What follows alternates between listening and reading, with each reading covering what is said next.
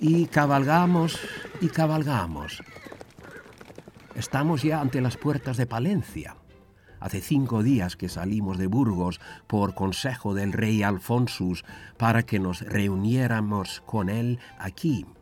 Allí en Burgos oímos misa el tercer día de Navidad.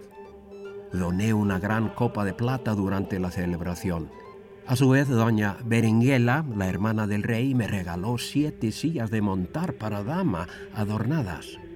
Y primoroso es el baldaquín que también me dio. Y ahora aquí en Palencia veo al rey venir cabalgando a nuestro encuentro junto con arzobispos, obispos y toda clase de gentes, toda una hueste de personajes y soldados. Me saluda con gran afecto abrazándome. La verdad es que no solo son muy pomposos estos eh, castellanos, sino asaz tocones. Luego agarra las bridas de mi corcel y condúceme hasta mis aposentos. Ay, San Olaf, se acerca la hora de elegir.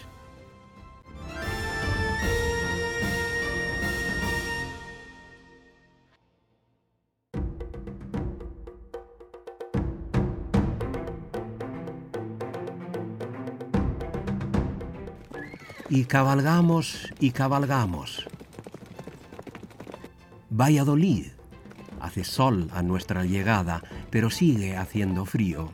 Es el décimo día de Navidad. Nos acompaña el rey con su numeroso séquito.